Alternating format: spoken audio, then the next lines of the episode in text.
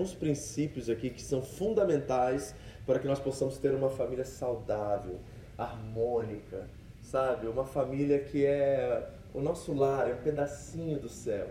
Eu gostaria muito que essa transformação acontecesse na sua vida, na sua casa, e a sua casa se transformasse nesse lugar onde as pessoas desejam estar, onde você volta do trabalho e você tem prazer de voltar para casa. Quantos aqui tem prazer de voltar para casa depois de um dia de trabalho? Muitos, infelizmente, nesses dias não têm tido essa experiência. E eu espero que nessas próximas semanas nós possamos reproduzir isso. Se nós perdemos isso, que possamos resgatar. Se nós estamos experimentando isso, que esse amor, essa, essa cumplicidade, essa paz possa reinar ainda mais forte, ainda mais presente em nossos lares. Nós vamos falar sobre família. Eu quero que você ligue a sua antena espiritual aí, possa notar algumas coisas que são importantes com princípios que possam reger o seu lar, que possam ajudar você a, a, a voltar à paz ou então estabelecê-la ainda mais nesses dias. Hoje nós vamos começar de uma forma meio panorâmica, vamos fazer uma viagem de helicóptero, olhar por cima, tá? vamos ver algumas definições, alguns princípios, vamos olhar um salmo muito interessante que fala sobre essa área, mas nós vamos começar a fazer a cirurgia a partir da semana que vem. Semana que vem, você, esposa, traga o seu marido, mesmo se ele dá desculpa, porque eu vou falar sobre o papel do homem no casamento e na família, tá? Nós vamos falar sobre isso. E daqui a três semanas a pastora André vai estar ministrando para vocês sobre o papel da mulher no casamento, tá? E aí na última semana vamos falar sobre filhos, vamos falar sobre como cuidar da nossa família com excelência, tá? Então nós temos aí quatro semanas de muito conteúdo, de muitas coisas boas para a gente conversar, bater papo. E se o tempo permitir, vou até deixar para perguntas e respostas depois, no final, para a gente realmente compreender aquilo que nós desejamos a falar nessas semanas que estão vindo por aí, tá? Estamos falando sobre família, eu quero que seu coração esteja voltado a isso, isso é muito importante. Hoje eu quero falar sobre quatro atividades, ou quatro estados de ser que trabalham diretamente com a família, a qual nós precisamos encontrar formas de nos submeter a Deus nessas áreas. São quatro áreas, tá? Que o salmista vai nos ensinar aqui. Nós vamos trabalhar um salmo, na verdade, dois salmos simultaneamente, e nós vamos ver essas áreas e vamos aprender com isso e realmente descobrir o que é ser uma família obediente, temente a Deus, que realmente traz a bênção do Senhor para o seu lar. Amém? Vamos orar por isso? Curva sua cabeça, feche os olhos, vamos fazer uma pequena oração e pedir ao Espírito Santo que nos guie em toda a verdade nessa noite. Paizinho querido, muito obrigado pela oportunidade de estarmos reunidos como família aqui neste lugar. E nosso objetivo é isso, nos tornarmos mais família, mais próximo do seu propósito para a família. Queremos nos submeter à tua palavra para que possamos ser, Pai, ter sucesso, ter prosperidade, ter paz, ter harmonia em todas as áreas da nossa casa. Queremos transformar nossa casa em um lar. Queremos que realmente a bênção do Senhor venha habitar onde nós estamos, que seja cada lar aqui um foco de luz e um pedacinho do céu para todos os nossos vizinhos, para toda a nossa família e todos que estão ao nosso redor. Fala conosco nessa noite, que as meditações do meu coração e as palavras da minha boca venham ser aceitáveis a Ti, meu Senhor, meu resgatador, meu Deus, minha rocha. Em nome de Jesus. Amém. Amém? Primeiramente, vamos definir o que é família. De acordo com o dicionário da língua portuguesa, né, de acordo com a ideia secular, por assim dizer, de família, eu encontrei a seguinte definição de família: Família é um conjunto de todos os parentes de uma pessoa e principalmente dos que moram com ela. É um conjunto formado pelos pais e pelos filhos e formado por duas pessoas ligadas ao casamento e pelos seus eventuais descendentes é um conjunto de pessoas que têm um ancestral em comum e que vivem na mesma casa. Essa é a ideia de família, de acordo com a definição do dicionário, ou a definição secular. Nós queremos pegar essa ideia também e trazer princípios bíblicos, entender o que a Bíblia tem a nos ensinar o que é uma família. E a coisa interessante é que existe uma transição nítida entre o conceito de família no Antigo Testamento e o conceito de família no Novo Testamento. De acordo com o Antigo Testamento, o conceito de família se baseava no clã, na tribo, né, no nome né, a qual você convivia, as pessoas que estavam na sua tribo, no seu clã. Era um conceito mais amplo e coletivista de família. Por exemplo, quando Paulo dá o seu currículo aos Filipenses no capítulo 3, ele diz que ele é da tribo de Benjamim. Essa é a sua identificação familiar. Ou seja, um nome é algo muito importante. Isso não é diferente aqui no Japão, não é? No Japão, o nome é fundamental, porque nós estamos numa cultura de honra e vergonha. Por exemplo, eu sei disso porque alguns de vocês me contaram que se você está trabalhando e você está com o uniforme da sua firma e você sofre um acidente, a firma se torna responsável pelo aquele acidente devido a você estar com o uniforme representando o nome daquela firma, daquela companhia, daquela fábrica. Então repare como a questão coletivista é tão importante e fundamental dentro do conceito oriental de família. Ou seja, você é o seu nome. E o seu nome você honra ou envergonha a sua família. No Antigo Testamento era exatamente assim. Através do sangue, através da tribo, através do clã, você era conhecido. Até os animais, os escravos e tudo mais faziam esse conceito mais amplo, esse conceito mais coletivista do que é ser uma família. Quando nós vamos para o Novo Testamento, há uma transição muito interessante, porque quando Jesus olha para a família, ele não vê da mesma forma.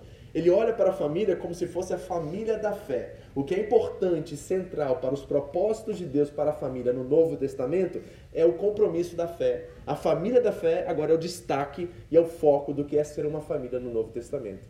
Olha que coisa interessante. Jesus coloca o holofote sobre a questão familiar na questão da família da fé. Então, um era o clã, a tribo e a família que você pertencia no Antigo Testamento, e de repente uma transição para a família da fé. Posso mostrar isso para vocês biblicamente? Abra sua Bíblia no Evangelho de Lucas, capítulo 14, versículos 26 e 33. Olha o que Jesus diz, que é um texto né, bem radical nesse sentido assim. Jesus está estabelecendo aqui o que é o conceito de família e ele vai revelar-nos que esse conceito se baseia no compromisso da fé muito mais do que no compromisso de sangue ou de nome. Essa transição é muito interessante, não é? Então, Lucas 14, 26 diz assim a palavra de Deus: Olha, se alguém vem a mim e ama seu pai, sua mãe, sua mulher, seus filhos, seus irmãos e irmãs, olha o conceito de família aí, ó. Quais são as classificações? Pai, mãe, mulher, filhos, irmãos e irmãs. De acordo com Jesus, essa é a família nuclear, a família imediata, aqueles que estão mais próximos, assim dizendo. Então, se você vem a mim e ama essas pessoas, pai, mãe, mulher, filhos, irmãos e irmãs, e até, olha o que ele vai, vai além, até a sua própria vida, mais do que a mim, não pode ser meu discípulo. Jesus pega pesado, né, se nós formos olhar assim, certo? Ou seja, ele está diminuindo, né, tornando mais conciso esse conceito de família. Ou seja, Deus em primeiro lugar. Por isso que ele diz buscar em primeiro lugar o reino de Deus. Por isso que nós devemos amar a Deus sobre todas as coisas e amar ao próximo como ele nos amou, mas essa ideia de que Deus tem prioridade na hierarquia de valores, na hierarquia de, de tempo, na hierarquia de entendimento dos valores que a família tem, Deus é a nossa família principal e os filhos da fé estão em primeiro lugar. Então ele diz assim: você ama seu pai, sua mãe, sua mulher, seus filhos, seus irmãos e irmãos, mais do que a mim, você não pode ser meu discípulo. Olha o 33. Da mesma forma, qualquer de vocês que não renunciar a tudo que possui, não pode ser meus, meu discípulo. Então Jesus, podemos dizer assim, radicaliza esse princípio, estabelece que o compromisso da fé e a família da fé, os irmãos da fé, é o conceito verdadeiro de família de acordo com Jesus e os autores do Novo Testamento. Paulo diz assim aos Romanos: Não são os filhos naturais que são os filhos de Deus, mas os filhos da promessa que são considerados filhos de Abraão. Olha aí, de novo, o mesmo conceito de que essa família nuclear é a família da fé, é aqueles que estão compromissados com a fé. Então, deixa eu fazer uma classificação um pouco incômoda. Eu sei que incomoda ouvir isso porque imediatamente nós pensamos nos nossos tios, nos nossos irmãos, nos nossos pais, nos avós que não conheceram a Cristo, que não se converteram, que não têm esse, essa noção, que não, né, não aceitaram o Evangelho. Nós começamos a pensar assim, nosso coração imediatamente flagra essa, esse sentimento né, de rejeição, essa ideia da família da fé sendo o principal. E nós precisamos realmente ou ter a Bíblia como autoridade máxima da nossa fé, ou buscar nossa própria preferência e nossos próprios conceitos. Mas a Bíblia é muito clara em dizer isso. E deixa eu classificar isso de uma forma muito incômoda, mas necessária. De acordo com a Bíblia, existe a família do sangue, que aqueles que são os nossos descendentes, da nossa tribo, clã, família. Existe a família do sangue, essa é uma classificação bíblica. Existe a família espiritual, que são irmãos e irmãs que estão em Cristo Jesus. Essa família existe. Então reparem, família de sangue, natural e família espiritual. Mas tem a família ideal, que é a família que Deus deseja que todos vivem, que é a família de sangue junto com a família espiritual unidas em Cristo Jesus. Esse é o ideal de Deus. E essa é a nossa maior responsabilidade, porque é o nosso papel anunciar o Evangelho, a boa nova, para a nossa família de sangue, para aqueles que não conheceram a Cristo, porque Deus nos capacitou e nos preparou para levar a boa nova, para que a família de sangue também se torne a família espiritual. É uma responsabilidade tremenda e grande, né? Então, essa classificação incômoda existe. Nós precisamos aceitar e entender isso logo, porque pode ser que nós estamos negligenciando a nossa responsabilidade de anunciar o Evangelho. É papel dessas pessoas crerem e serem salvas, mas o nosso papel é anunciar a boa nova que Deus reconciliou consigo mesmo o mundo em Cristo Jesus. Isso é muito importante e fundamental. Então nós vamos olhar os salmos hoje, principalmente dois salmos simultaneamente. Eu quero olhar dentro desses salmos, né? São salmos conhecidos como salmos de romagem ou de peregrinação algo importante sobre família e quatro áreas ou quatro atividades, estados a qual nós precisamos submeter a Deus, porque tem uma interferência nessas áreas, a qual nós precisamos recalcular, colocar nos seus devidos lugares, priorizar para que a nossa família seja próspera. E eu falo prosperidade não no sentido financeiro somente, mas que tenha shalom, paz, integridade, completitude na família. É importante isso. Deus deseja isso para todos nós, que a nossa família seja um lugar de paz, um lugar de bênção, um lugar onde as pessoas são bem vistas, bem quistas, que as coisas acontecem e fluem naturalmente, progridem, avançam. Deus deseja isso para nós. Então nós temos que entender isso, e esse salmo irá nos mostrar algumas realidades, algumas coisas que são importantes nós recalcularmos e colocarmos nos seus devidos lugares, para que nós possamos prosperar nessa área. O que Deus deseja é que você seja íntegro, completo, e a sua família seja completa, não haja carência alguma, para que vocês possam ser uma bênção para as famílias da terra, uma referência para todas as famílias da terra. Abra sobre comigo Salmo 127 e Salmo 128. Você vai abrir os dois simultaneamente porque nós vamos olhar os primeiros dois versículos desses dois salmos e nós vamos encontrar aqui quatro áreas, ou quatro atividades e estados a qual nós precisamos submeter a Deus, porque eles afetam diretamente a nossa relação com a família. Salmo 127, Salmo 128, versículos 1 e 2, nós vamos trabalhar hoje, ok? Agora, deixa eu trabalhar um pouquinho mais de contexto para você entender esses salmos. Eu disse que eles são salmos de peregrinação. Qual o contexto desses salmos? O povo está saindo do cativeiro babilônico e voltando para a terra prometida. Eles estão indo rumo a Jerusalém, rumo ao templo, o lugar de encontro com Deus. A Jerusalém que eles esperam está lá.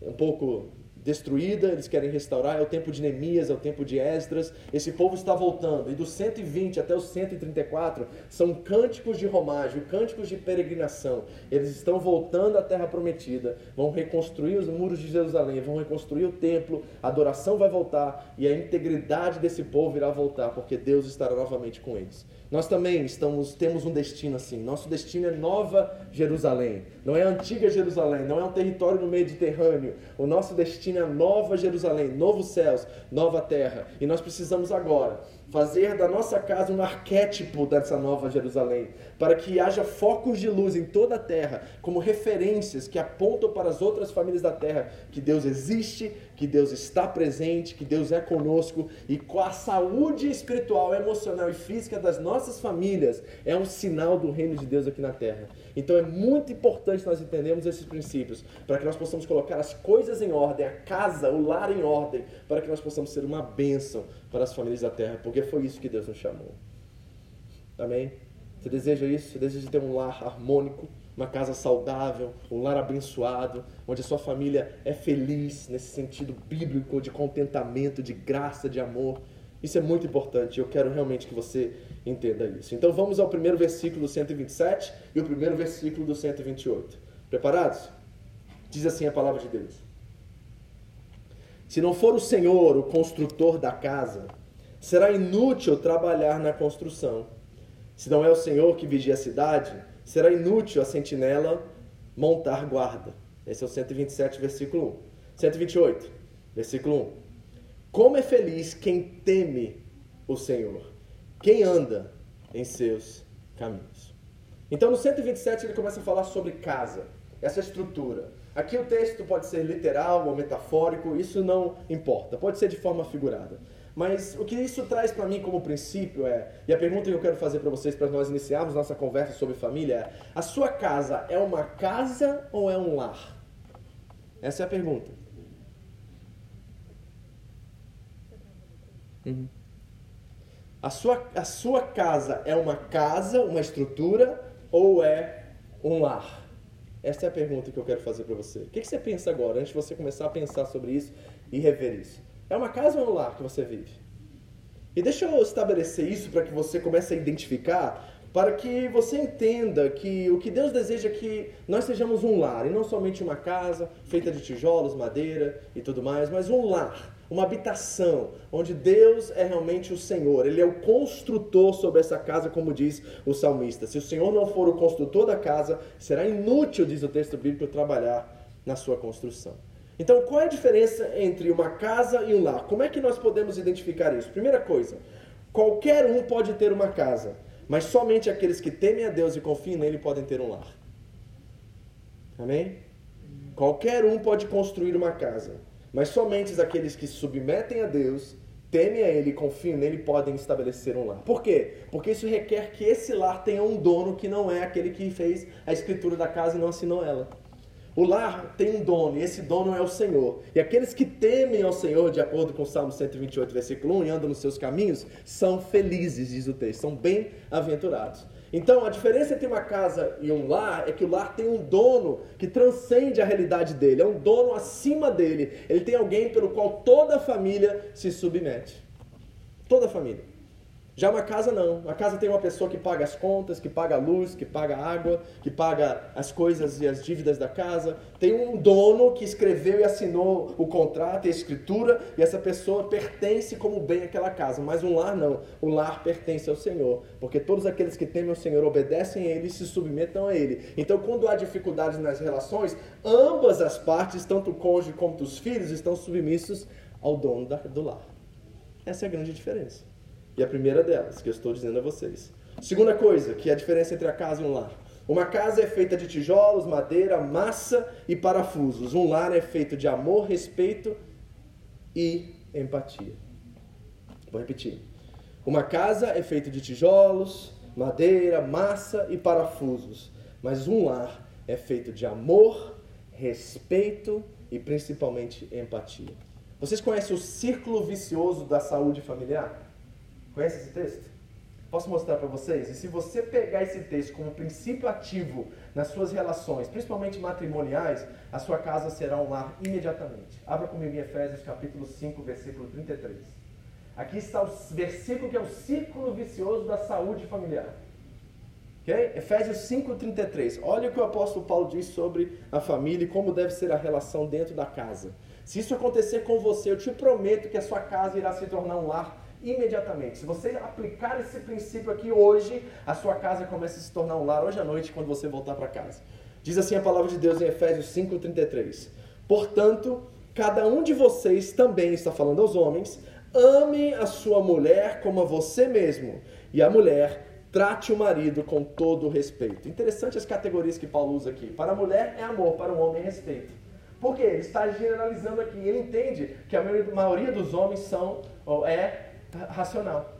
Então ele sabe que o que o homem deseja e quer de uma mulher não é amor necessariamente, não é sentimento, é respeito. Quando ele é respeitado em sua casa, ele se torna alguém confiante, alguém seguro e ele trabalha com alegria, ele faz todas as coisas com alegria quando ele é respeitado dentro do seu lar. E a mulher ao mesmo tempo, né, porque de novo, a maioria, generalizando aqui, tem a parte mais sentimental, elas desejam ser amadas pelos seus maridos reconhecidas pelos seus amigos, elogiadas pelos seus maridos. É uma questão mais sentimental do que racional. Então repare o ciclo vicioso da saúde familiar. Quando a mulher respeita o marido, o marido ama a mulher. Quando o marido ama a mulher, a mulher respeita o marido. Quando esse ciclo está muito bem fixado e colocado, as coisas acontecem, a saúde familiar vem para a família. Está entendendo? E aí? Você tem mulher usado a ferramenta do respeito como meio relacional dentro da sua casa? Homem, você tem amado a sua esposa como Cristo amou a igreja? Daí a chave para você ter um lar abençoado e começar a transformar e transicionar aquela casa em um lar. Terceira coisa, uma casa se constrói com dinheiro e recursos, um lar se constrói com temor e obediência. Quarto, a felicidade da casa está condicionada a conquistas e sucessos da vida. Porque você precisa ter um bom trabalho, você precisa ter né, algumas coisas para você manter aquela casa. A casa precisa de recursos e precisa de alguém trabalhando para manter ela. Mas o sucesso do lar está condicionado ao temor do Senhor. Foi isso que o salmista disse aqui. Porque um lar não se mede pelas coisas materiais que nele estão, mas sim pelo estado das relações que nele há. Está entendendo a diferença entre o lar? É assim, meu amigo, deixa eu ser bem claro e prático para você. Eu prefiro comer arroz com ovo e ter paz na minha casa do que comer uma picanha com guerra. Eu prefiro não ter nada em casa, nenhum recurso, nenhum dinheiro, viver no mínimo possível porque Deus supre as nossas necessidades. Amém? Mas ter um lar de paz, onde eu chego em casa, eu sou amado, sou abençoado pelas minhas filhas, pela minha esposa, sou bem recebido, sou bem quisto. E não ter quase nada, nenhum recurso, nenhuma tecnologia, né? morar num apartamento apertado e ter essa paz reinando na minha casa, do que ter uma casa ampla, ter muitos recursos e a conta cheia e viver em guerra dentro de casa. O sucesso do lar depende do estado das relações que nele há. Uma casa, você pode viver cada um no seu quarto, cada um vivendo da sua forma e da maneira que quer, mas um lar depende do estado das relações. E sabe de uma coisa? Nós, como pastores, é tão fácil identificar quando nós entramos e visitamos pessoas e sabemos se estamos entrando numa casa ou lar. É muito fácil identificar. A gente entende, é uma coisa espiritual às vezes, sabe? É uma conexão. Eu não sei te dizer isso de uma forma muito clara, mas a gente sabe que a paz reina naquele lugar, a paz acompanha aquelas pessoas. Nós somos tão bem recebidos, tão bem amados, tão queridos, a atenção está sobre nós e isso revela que realmente aquela família estabeleceu um lar naquele lugar. A pergunta é: você tem um lar ou tem uma casa?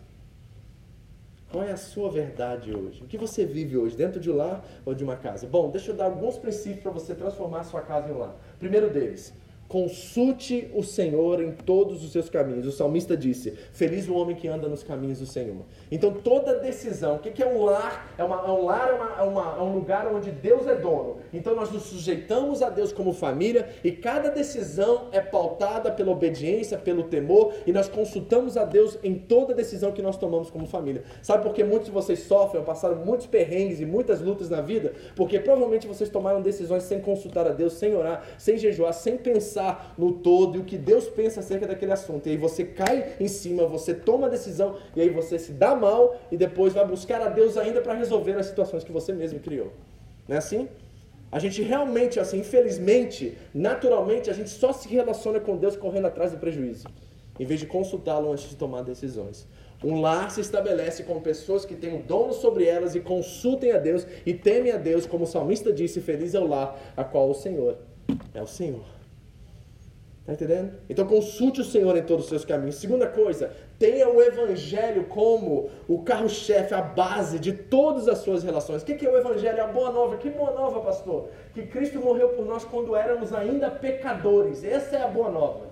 Ele nos reconciliou com Deus em Cristo quando nós éramos ainda pecadores. Isso significa o quê? Que o seu cônjuge é um pecador, que seus filhos são pecadores e você é um pecador. Então, aprenda a entender que eles vão cometer falhas, vão cometer erros, e da mesma forma que Deus foi gracioso e misericordioso com você e alcançou você pela graça, estabeleça também o mesmo padrão de relacionamento que Deus teve com você para com seus filhos e para com seu cônjuge. Assim como a misericórdia se renova cada manhã sobre você, que a misericórdia se renova cada manhã sobre as suas relações dentro da sua casa. Misericórdia, graça e amor é o padrão pelo qual nós exercemos todas as relações da nossa casa. Porque é um pecador, são um monte de pecadorzinhos ali, um monte de gente ruim, um monte de gente miserável que sem Deus não é nada. E nós precisamos adotar a mesma graça que nos alcançou. Não é interessante como a gente é grato por Deus, por nos amar incondicionalmente. Somos gratos por Deus porque Ele nos perdoa todos os dias. Somos gratos por Deus porque Ele exerce misericórdia toda manhã. E quando nós vamos lidar com o nosso cônjuge, com nossos filhos, nós não temos a mesma misericórdia. A gente quer justiça. A gente quer razão. Mas a Bíblia diz que a misericórdia triunfa sobre o juízo. E nós precisamos entender, o evangelho tem que ser a base de todas as relações. Porque quando aquele marido seu, que eu sei que ele é difícil, aquela esposa, que eu sei que ela tem um temperamento difícil, quando ela vem contra você, quando ela se opõe a você, quando ela discorda de você, exerça a graça. Dá dois passos para trás e lembre que você, sendo uma pessoa tão difícil quanto elas, Deus perdoou vocês. Então perdoe, ame, tenha misericórdia. Sabe, a gente fica tão pegado com coisas tão pequenininhas às vezes que constroem um lar de guerra, de tanta confusão, de tanta discórdia. É um lar assim pesado, as nossas costas estão pesadas, o trabalho já coloca peso, a escola coloca peso, o mundo coloca peso. A gente entra em casa e a esposa, o cônjuge vem, o marido vem e coloca peso de novo. E aí nós não conseguimos, não aguentamos e daqui a pouco nós estamos com o lar completamente destruídos. Por quê? Porque o evangelho não foi manifestado, o mesmo que nos alcançou, não está alcançando aqueles que estão na nossa casa e que nós mais amamos.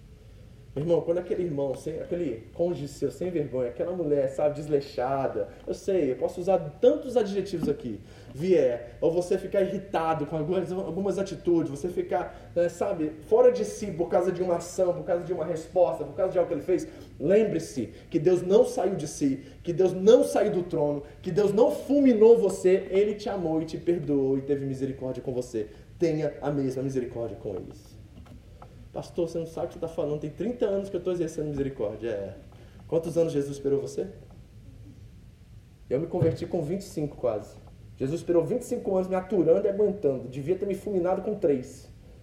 Mas esperou 25 por mim. Será que eu não posso esperar 10 minutos? Será que eu posso deixar de responder por 5 segundos? E talvez colocar-me no lugar dessa pessoa, eu disse a vocês, um lar se estabelece por amor, respeito e empatia. Ou seja, se coloque no lugar dessa pessoa. Por um instante. E tenha a humildade de reconhecer que provavelmente, eu vou falar para os maridos agora, elas têm razão. Provavelmente, meu irmão. 98% elas têm razão e a gente fez alguma coisa e a gente não está identificando, porque a gente é meio. Entendeu? A gente é meio sem noção.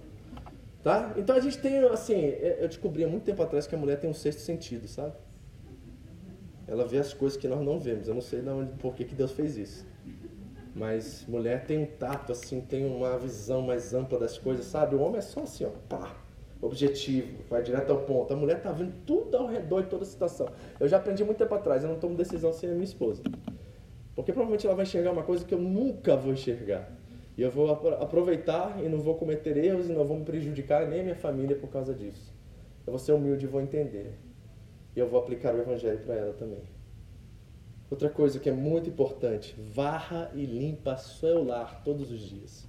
Sabe como Jesus fez isso? Pela lavagem da palavra, diz o texto. Efésios 5,26 diz que Deus cuida da igreja que os homens devem cuidar da sua esposa e amar a sua esposa como Cristo amou a igreja. E sabe como é que Cristo amou a igreja, de acordo com esse texto? Lavando, varrendo, limpando ela pela lavagem da palavra. Sabe o que é isso? É você trazer os princípios da palavra, que você tem conhecimento, que você tem intimidade, que você lê todos os dias. Trazer esses princípios para a sua vida, trazer esses princípios para o seu relacionamento conjugal, trazer esses princípios da forma como você lida com seus filhos. E quando você faz isso e varre e limpa todos os dias o salão, o seu lar, a sua casa, você começa a experimentar o que é de fato um lar e começa a ver a presença e a paz de Deus invadir a sua casa. Consulte o Senhor, tenha um evangelho como base e varre limpe pela lavagem da palavra todos os dias na sua casa. Então a primeira relação, a primeira área, a primeira atividade, o estado a qual nós precisamos nos submeter a Deus é a casa. E essa casa precisa ser transicionada, transformada em um lar. Faça a pergunta de novo à sua consciência. A sua casa hoje é uma casa ou é um lar? Eu espero que você já tenha uma esperança de começar aí, desejar que, se ela é uma casa hoje e ela é só parede, massa e tijolo, que você comece a transformá-la num verdadeiro lar. E comece a adotar alguns princípios de obediência e temor a Deus, para que você experimente a bênção do Senhor e seja uma bênção para as pessoas que estão ao seu redor.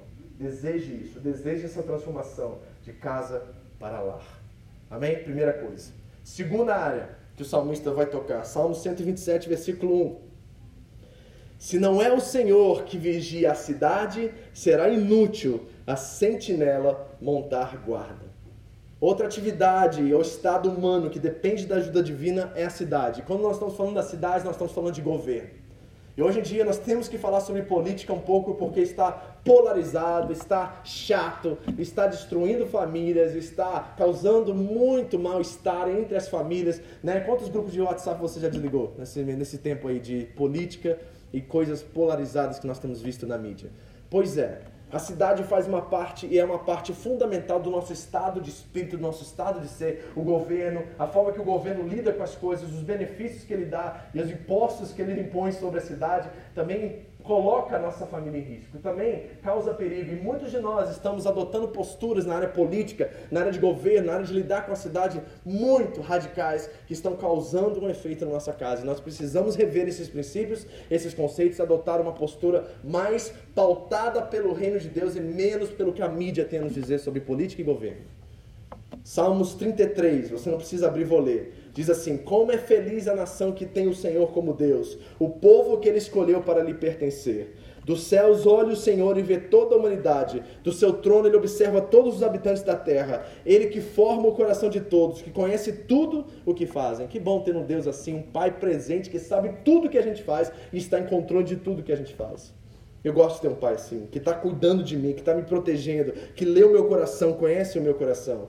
E olha o que o salmista diz: Nenhum rei se salva pelo tamanho do seu exército. Não há política, não há governo, não há nenhum poder humano que irá salvar-nos. Você entende isso? Você precisa entender, porque muitos de nós colocamos expectativas em governos. Muitos de vocês estão fazendo planos de voltar para o Brasil com uma esperança no Brasil que vai mudar devido a certos políticos, certas pessoas e partidos. E você não está entendendo a visão do reino de Deus e como traduzir o reino de Deus para as suas escolhas. E você está aí dependendo e colocando a sua esperança em messias e mitos que aparecem na mídia, aparecem na política, e vocês vão de todo o coração, porque a gente vê posts no Facebook e está todo mundo lá esperando que o próprio, próximo Messias apareça. Mas deixa eu dizer a você, só tem um Messias e o nome dele é Jesus Cristo. Ele reina.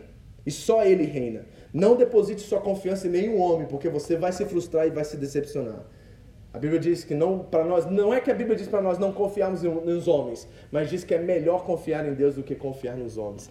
Deus está acima de todo governo, ele colocou aquela autoridade ali porque ele quis, como diz em Romanos 13, e nós precisamos nos submeter a autoridades, mas nos submetendo a Deus em primeiro lugar.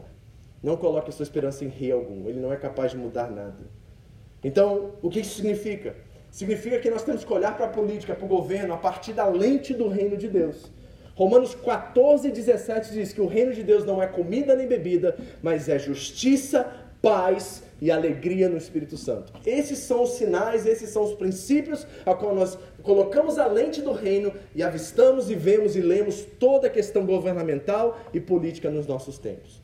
Nós fugimos da polarização e nós adotamos os princípios do reino de Deus. Nós vemos os candidatos, nós vemos os políticos, nós vemos a cidade, nós vemos os governos e nós fazemos uma leitura a partir dessa ótica. O que que o reino de Deus tem a ver com isso? Então deixa eu dizer algumas coisas que são necessárias nesse tempo, porque infelizmente algumas controvérsias surgem e nos tiram do foco e a gente fica com a esperança em política, em partido, em messias, em mitos e em tudo mais, e nós vamos nos perdendo no meio disso tudo e não buscamos o reino de Deus em primeiro lugar. E nós precisamos voltar. Essa é verdade. Primeira coisa, crente não tem partido político, cidadão sim. Ok?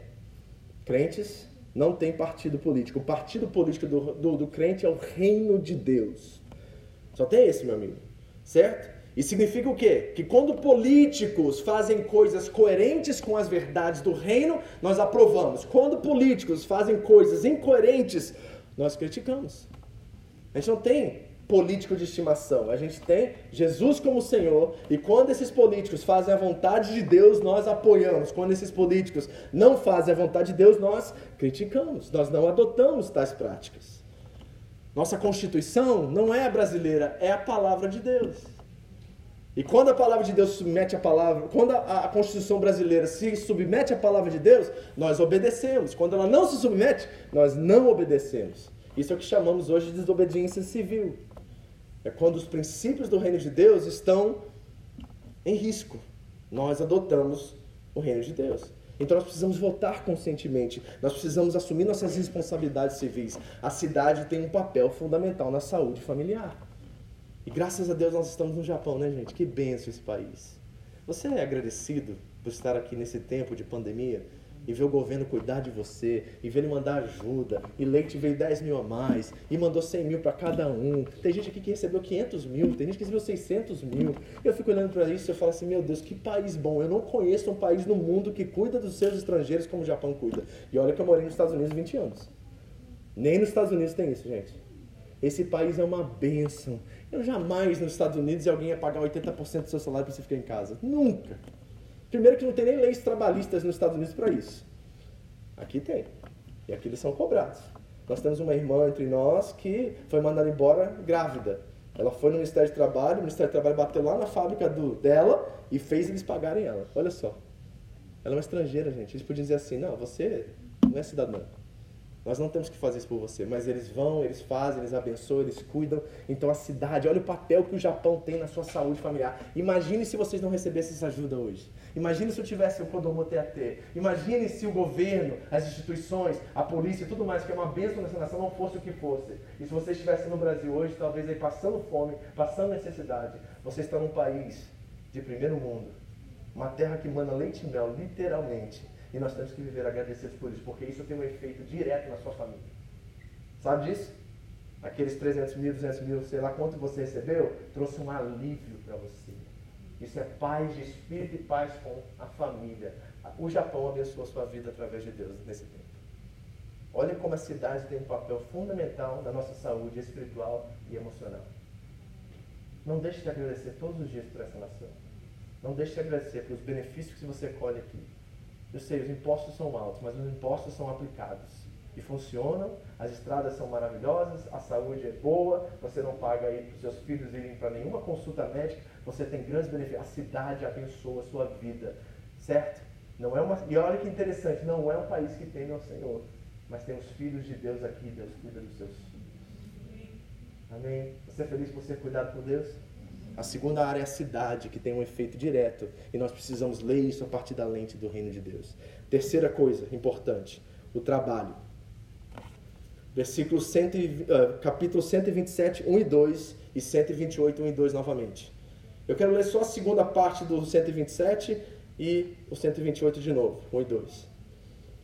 Então nós começamos falando que se o Senhor não for construtor da casa, a construção é inútil. Vimos que se o Senhor não vigiar a cidade, ela é inútil guardar ela. Agora repara o que o texto diz. Será inútil levantar cedo e dormir tarde, trabalhando arduamente por alimento. O Senhor concede sono àqueles que Ele ama. 28, 128, 1 e 2. Como é feliz quem teme ao Senhor e quem anda nos seus caminhos. Olha o, olha o produto. Você comerá do fruto do seu trabalho e será feliz e próspero. Quem quer isso?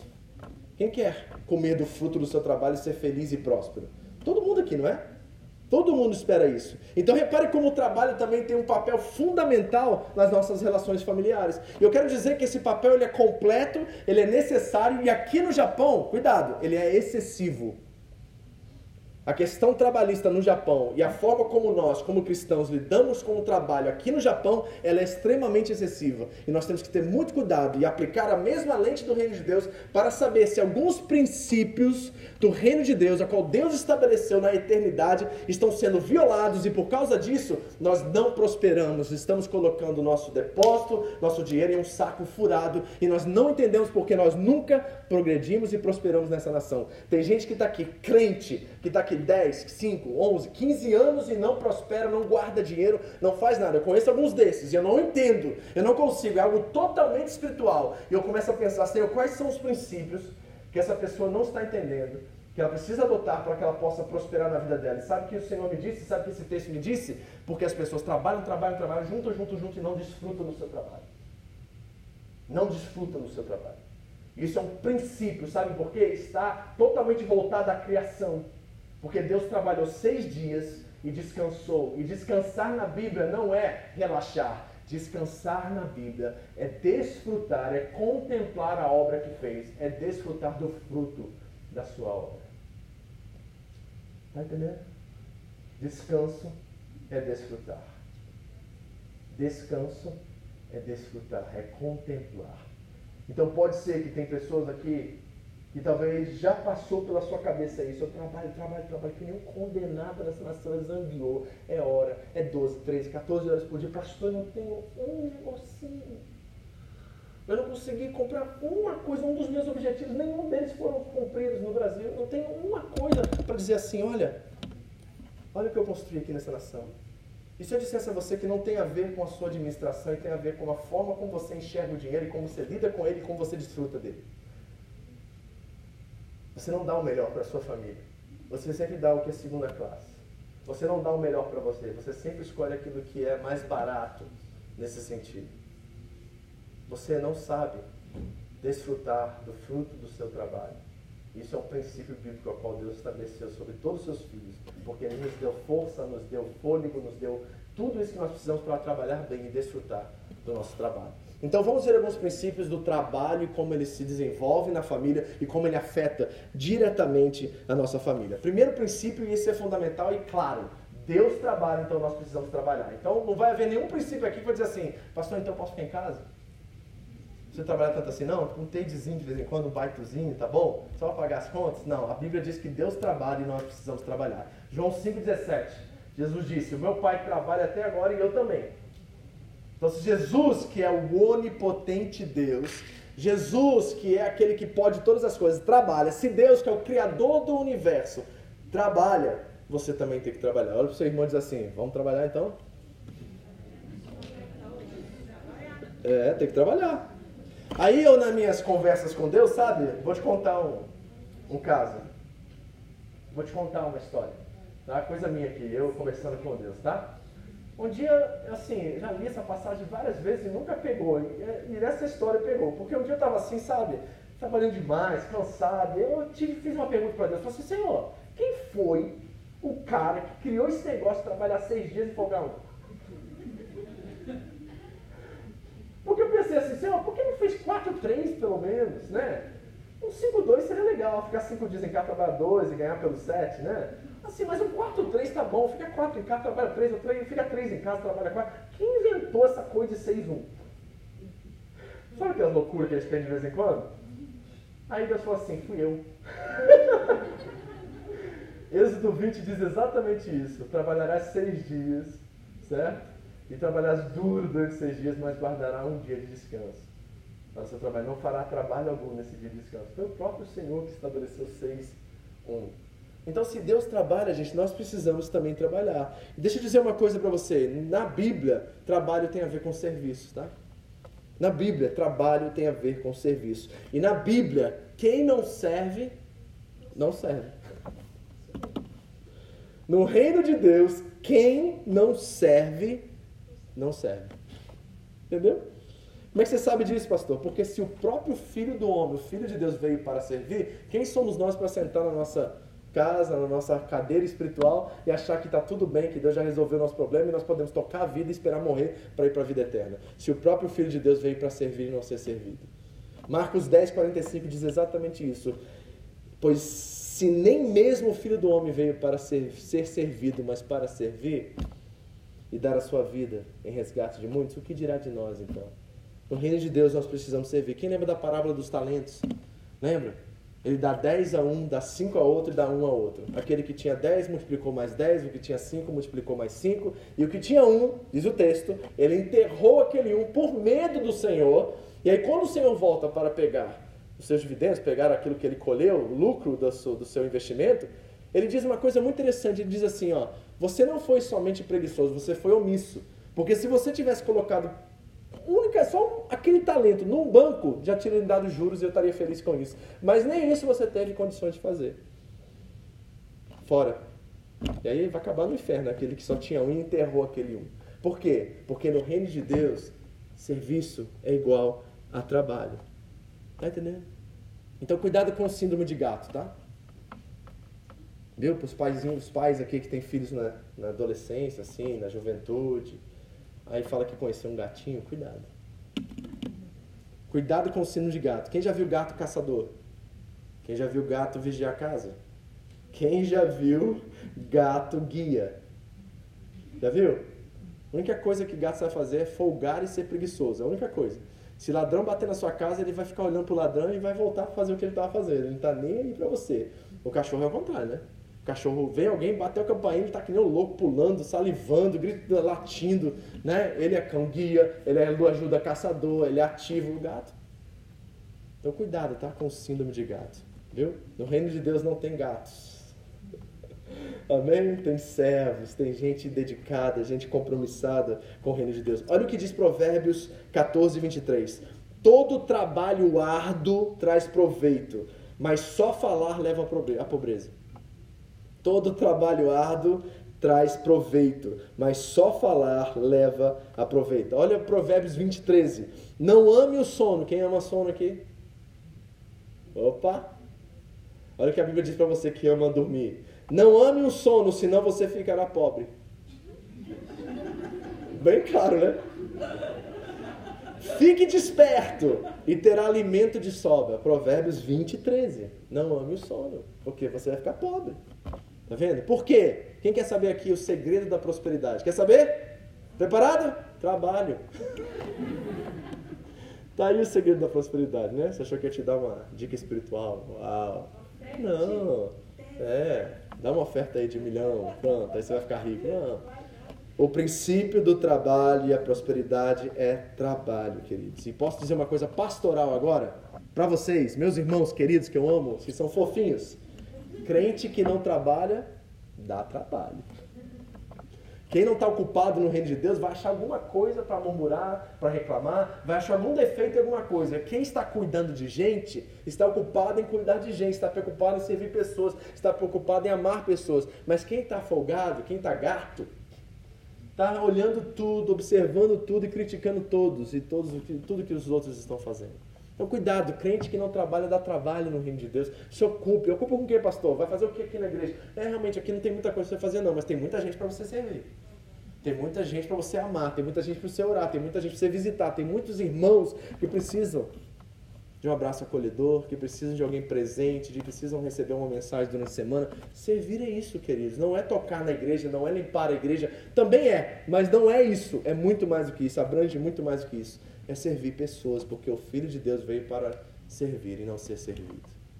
O trabalho tem um papel fundamental na nossa família. E o trabalho, de acordo com o salmista, é sinônimo de construção. E construir sem a planta do construtor é inútil, diz o texto.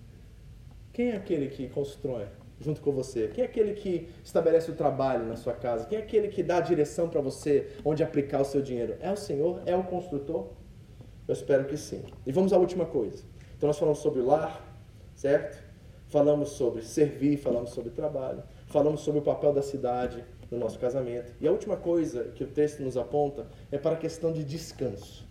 Isso é um tema muito importante aqui no Japão, porque tem muita pouca, muito pouca gente descansando. E eu estou falando não é descansar de dormir, não, não é descansar de ter férias. Eu estou falando de um descanso espiritual. E, e assim, exclusivamente na igreja no Japão eu encontro muita gente pilhada em questões espirituais, gente tensa em questões espirituais, gente querendo de alguma forma salvar a si mesmo, gente preocupada demais com a salvação. E deixa eu já dizer uma coisa para vocês: crente que está em Cristo Jesus não se preocupa com a sua salvação, porque a salvação está nele. Não é a intensidade da sua fé que te salva, é o objeto dela, é Cristo. É Ele, é de graça, gente. Você não pode trabalhar, nem conquistar, nem fazer nada por isso. É Ele que te deu, você só recebe, você só crê. Então tem gente que está assim, ó, pisando em ovos, fica perguntando o tempo todo, eu posso nesse lugar? Eu posso assistir essa seriada no Netflix? Eu posso fazer isso aqui? Eu posso fazer. É gente que está o tempo todo preocupada em salvar a si mesmo, mas muito pouco preocupada em se relacionar com Deus que dá descanso a nós. Eu estou falando de descanso espiritual. Olha o que o texto diz lá no Salmo 128, versículo 3 e 4, e Salmo 127, versículo 2. Será inútil levantar cedo e dormir tarde, trabalhando arduamente por alimento porque o Senhor, olha só que lindo isso, gente, que promessa maravilhosa, guarde isso em seu coração. O Senhor concede sono àqueles a quem Ele ama. Em outras traduções diz que Deus dá aos seus amados enquanto eles dormem. O que, que Deus dá, pastor? Dinheiro na conta? Já viu aparecer alguma vez dinheiro na sua conta? Quando você acordou outro dia? Deus deu isso para você? Não é isso. É, diz que quando tem um erro do governo aí, aparece algumas coisas lá. Mas é outra coisa que ele está falando. Ele está falando de descanso. O que o Senhor dá aos seus é descanso. E sabe o que é descanso? Eu estou falando é físico. Embora isso seja parte do pacote, eu estou falando de descanso espiritual, segurança, certeza na sua fé, que você estando em Cristo Jesus, você tem paz com Deus, a eternidade é uma realidade para você e você não precisa mais ficar preocupado com o dia de amanhã. Quando nós temos isso muito concreto dentro de nós, toda ansiedade vai embora. Toda preocupação com amanhã vai embora. Porque foi o próprio Jesus que disse: Não se preocupe com o dia de amanhã, porque cada dia trará o seu próprio mal. O que vocês precisam fazer é confiar num Pai que provê comida, bebida e vestimenta para você. Guarde seu coração da ansiedade, da preocupação e descanse em Deus. Você descansa. Você está preocupado em se salvar o tempo todo. Você está aqui hoje porque você fala assim, eu já tem quatro meses que eu não vou na igreja, né? Melhor eu ir lá porque vai que Deus muda de ideia. Vai que Jesus não quer me salvar mais. Eu encontro muita gente pilhada aqui no Japão com isso, muita gente preocupada em salvar, muita gente preocupada em que tocar, o que fazer. Interessante que o apóstolo Paulo, ao lidar com esse tema, ele diz assim, ó, tudo lhe é permitido, mas nem tudo lhe convém. Ou seja, você não precisa ter medo de nada, porque tudo que o Senhor criou é bom. A questão é como nós usamos essas coisas, se convém ou não usá-las, se convém ou não relacionar com essas coisas. Mas um crente que está em Cristo Jesus, aquele que tem intimidade com o Espírito Santo de Deus, ele não vive pisando em ovos, ele não vive preocupado, pilhado, querendo saber se ele vai ser salvo amanhã, ou se ele foi salvo, aquele pecado que ele cometeu hoje tirou a salvação dele. Não, não. Ele está descansado em Deus, ele está descansado em Cristo. E esse descanso produz santidade, esse descanso produz segurança, produz vida, por isso que o salmista vai dizer assim, deleita-te no Senhor, vírgula, e ele realizará os desejos do seu coração. Porque esse que deleita no Senhor, o coração dele é transformado e ele já não deseja para si mesmo, ele deseja aquilo que Deus deseja. É por isso que Agostinho vai dizer, ame a Deus e faça o que você quiser. Porque aquele que ama a Deus nunca faz o que quer, faz aquilo que o Pai quer. E sabe o que acontece? Sabe por que tem briga em casa? Sabe por que a, sua casa continua sendo casa e não é o lar? Porque você continua competindo, se comparando, continua ansioso, preocupado, seu coração não está bem resolvido em algumas áreas e você não descansou em Deus. Você diz que é crente, você diz que já fez a confissão, já levantou sua mão, você tem todos esses rituais que tragam um tipo de muleta espiritual e segurança para você, que você é salvo. Mas a verdade é que você nunca descansou em Deus. Porque a hora que o bicho pega, você corre para um atalho. A hora que não vai ter salário mês que vem, a primeira coisa que você faz é ligar para o agiota, ligar para o irmão para pedir empréstimo, e você não faz uma oração, você não confia em Deus, você não dobra seu joelho e fala assim, pai, agora é eu e tu. Sabe aquela promessa que o Senhor me fez de dar de comer, beber e vestir? Agora é só eu e o Senhor agora. Então, pai, o que, que eu faço? Aí Jesus vai dizer assim, ó, vem a mim. Você está cansado? Está sobrecarregado? Vem a mim, sabe o que eu vou te dar? Vou te dar descanso, vou te dar alívio, Pega o seu fardo. Vamos trocar de fardo? Jesus disse. Eu pego o seu, você pega o meu. Ele pega as nossas preocupações, ele pega as nossas ansiedades. E sabe o que, é que ele devolve para a gente? Descansa. Porque o Senhor dá aos seus amados enquanto eles dormem. Aí sabe o que a gente faz? A gente faz assim, gente, ó. Então quer dizer que vai ter pão na mesa amanhã? É promessa para os filhos. Mas é de cada dia, tá? Não vai ter para terça-feira, vai ter para segunda. Está entendendo? Porque se você começar a produzir pão e querer pão para terça-feira, você vai se enganar e você vai quebrar princípio, aí você vai viver ansioso e preocupado. Mas quando você só quer o pão de amanhã, porque esse que é o prometido, aí você de novo descansa. Aí quando seu marido sem noção, sabe? Deixa a toalha jogada no chão depois do banho, não tira a tampa da, da, da pasta de dente, deixa lá, a tampa do vaso está sempre para cima, ele não lava a louça como de lavar, deixa tudo sujo lá. Ele faz um monte de bobeira que eu sei que ele faz, porque eu faço também de vez em quando. Você não chega pilhada querendo matar ele porque ele fez aquilo. Você entende que pelo menos esse homem fez alguma coisa para me ajudar. Então, sabe de uma coisa? Descansa.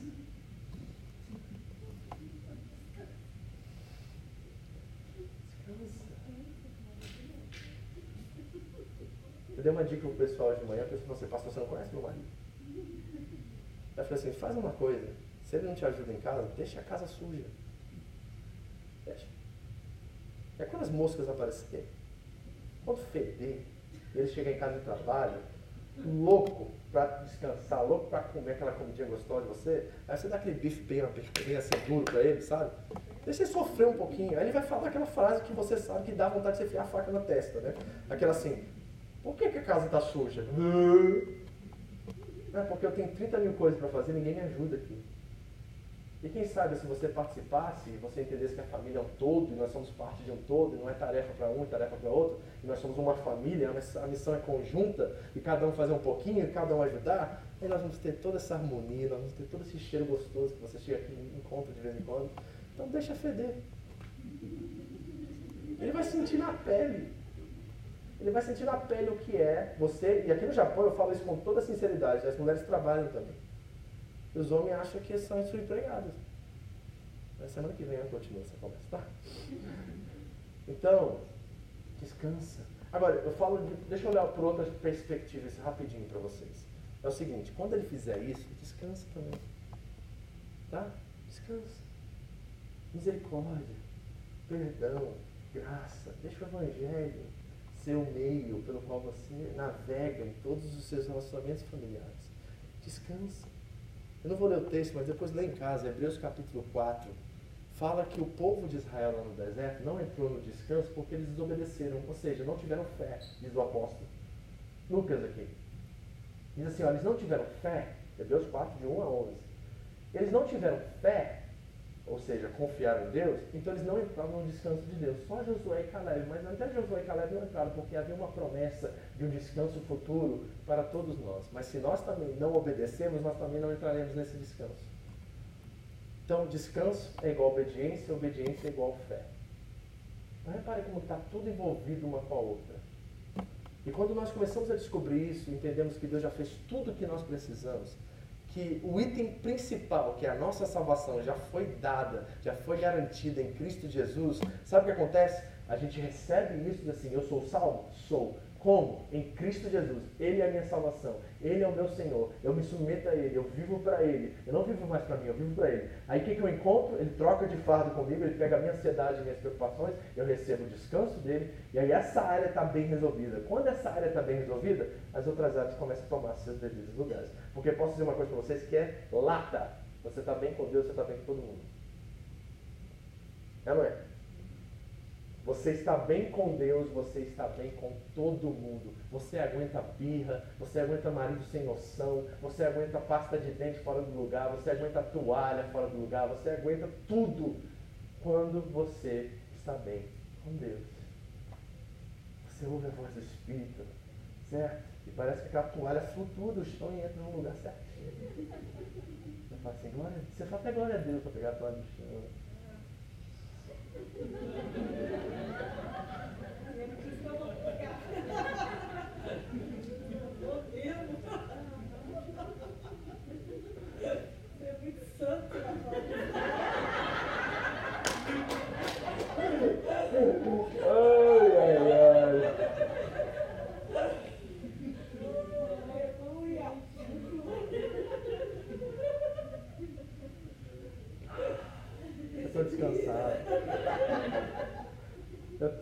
Seguro em Deus. E sabe, quando a gente está assim, é, é, é, legal o pastor falar isso, porque quando a gente está assim, a gente ouve crítica, a gente ouve de uma forma completamente diferente. Sabe, a gente fala assim, cara, pode ser que ela esteja certa, sabe? Mas isso é tão secundário porque eu sei que eu sou filho, eu sei que meu pai me ama, eu sei que ele ama a minha família, e essa tipo uma coisa, eu vou me desdobrar, eu vou me matar, eu vou morrer o bem-estar deles, porque eles são importantes para mim, porque aquilo que é mais importante, que é principal, já está resolvido. O resto é questão de ordem, gente. Questão de tempo, a gente vai se ajustando, a gente vai em paz, com misericórdia e graça, resolvendo nossos assuntos. E aí a nossa casa se torna um lar. E aí a cidade flui e contribui para o bem-estar da nossa família. E aí o trabalho não é mais um peso, mas é um privilégio, é uma honra, é uma graça de Deus que nos traz provisão a cada dia. E aí a vida se torna light e a gente para de ficar pilhado, a gente vem para a igreja encontra aqui um lugar de bênção, não um lugar de ficar preocupado, como é que está isso, louvor, aquela coisa. Não, a gente está descansado em Deus, a gente curte, sabe? A gente tem prazer nas coisas. Qual a última vez você teve prazer em fazer algo? Talvez porque você está pilhado, cara. Você está assim, está tenso. Tudo para você é crítica, é razão. É, e, e você tem que desconstruir isso, você tem que relaxar, você tem que descansar em Deus. Deus dá enquanto você dorme. Descanse. Amém? Então a pergunta que eu tenho para você, se a sua casa é feita de tijolo, madeira, massa, que tal você hoje começar uma trajetória de mudança e transição para o lar? O lar não depende de coisas materiais, o lar não depende de recursos nem de tecnologia, o lar depende de um estado saudável entre as relações das pessoas que ali habitam. Então, o perdão é um mecanismo excelente para começar esse processo. Que tal você zerar hoje? Que tal você chegar em casa e vamos obedecer o pastor lá? Ele, né, o Espírito Santo fala através dele. Quem sabe nós podemos obedecer a Deus através dele e zerar aqui. Vamos zerar? Eu quero te pedir perdão por todas as coisas que eu fiz com você. Eu quero te pedir perdão por isso, por aquilo. Eu quero zerar nossa conta aqui. Agora nós vamos caminhar na construção de um lar. Eu creio, pelo poder do Espírito Santo, E um milagre pode acontecer na sua casa a partir desse momento. Eu creio nisso, gente. Não tem hora para recomeçar. Deus é um Deus de segunda chances.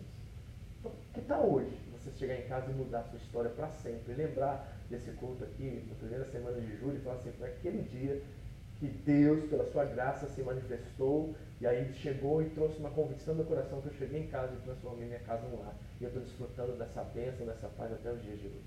Quem sabe você pode contar esse testemunho lá na frente? Que tal você fazer isso? Então eu queria fazer umas orações aqui. Eu queria que você sentasse do lado do seu cônjuge, se ele está aqui, tá? Você tem um amigo, você mora junto aí, alguém que você tem convivência com você, nós vamos orar uns pelos outros, principalmente na nossa casa. Se você está solteiro aqui, se você está sozinho aqui, chega junto de uma pessoa que está nessa condição também. O pastor André está aqui, pode orar por você também. Você está ali com a, com a Ana ali, André? Né? E nós vamos orar uns pelos outros. Certo? Gabi ora pela Bianca. Hein? Bianca, né? Acertei? Também? A Amy e a Mari, que moram juntos há muito tempo e com certeza tem as suas crises lá, vocês precisam pedir perdão, acertar uma com a outra também. Porque se acha que cônjuge é difícil, imagina irmão. Eu sei, gente, mas a sua casa pode se tornar um lar também. Né? Amém, gente? Vamos orar uns pelos outros? Vamos pedir ao Senhor a bênção do Senhor sobre a nossa casa?